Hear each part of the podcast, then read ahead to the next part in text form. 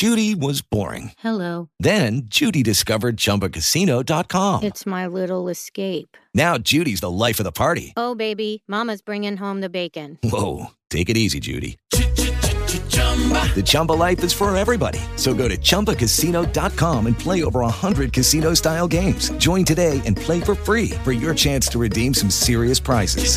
chumba ChumbaCasino.com. No purchase necessary. Void where prohibited by law. 18 plus terms and conditions apply. See website for details. Okay, round two. Name something that's not boring. A laundry? Ooh, a book club.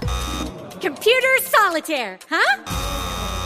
Ah, sorry, we were looking for Chumba Casino. That's right. ChumbaCasino.com has over 100 casino style games. Join today and play for free for your chance to redeem some serious prizes. ChumbaCasino.com. No purchase necessary. Where prohibited by law. 18 plus terms and conditions apply. See website for details. Editorial del miércoles 28 de junio.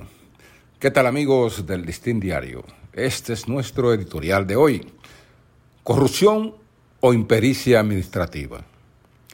Las auditorías hechas a varias instituciones del gobierno por la Contraloría General de la República han puesto en evidencia innumerables debilidades, inconsistencias e irregularidades en sus manejos administrativos. Vistas en su conjunto, lo que reflejan es una inquietante sucesión de operaciones financieras que violan los procedimientos, los límites y en muchos casos los parámetros establecidos por la Ley 340-06 de compras y contrataciones.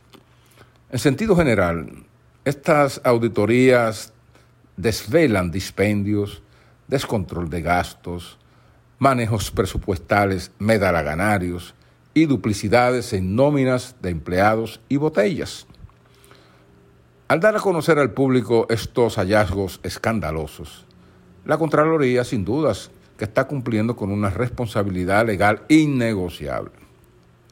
Estas revelaciones dejan un sabor amargo en la opinión pública al evidenciar que, pese al entramado de leyes y normas que protegen el erario, todavía en la administración del Estado subyacen prácticas y opacidades que podrían enmascarar graves casos de corrupción.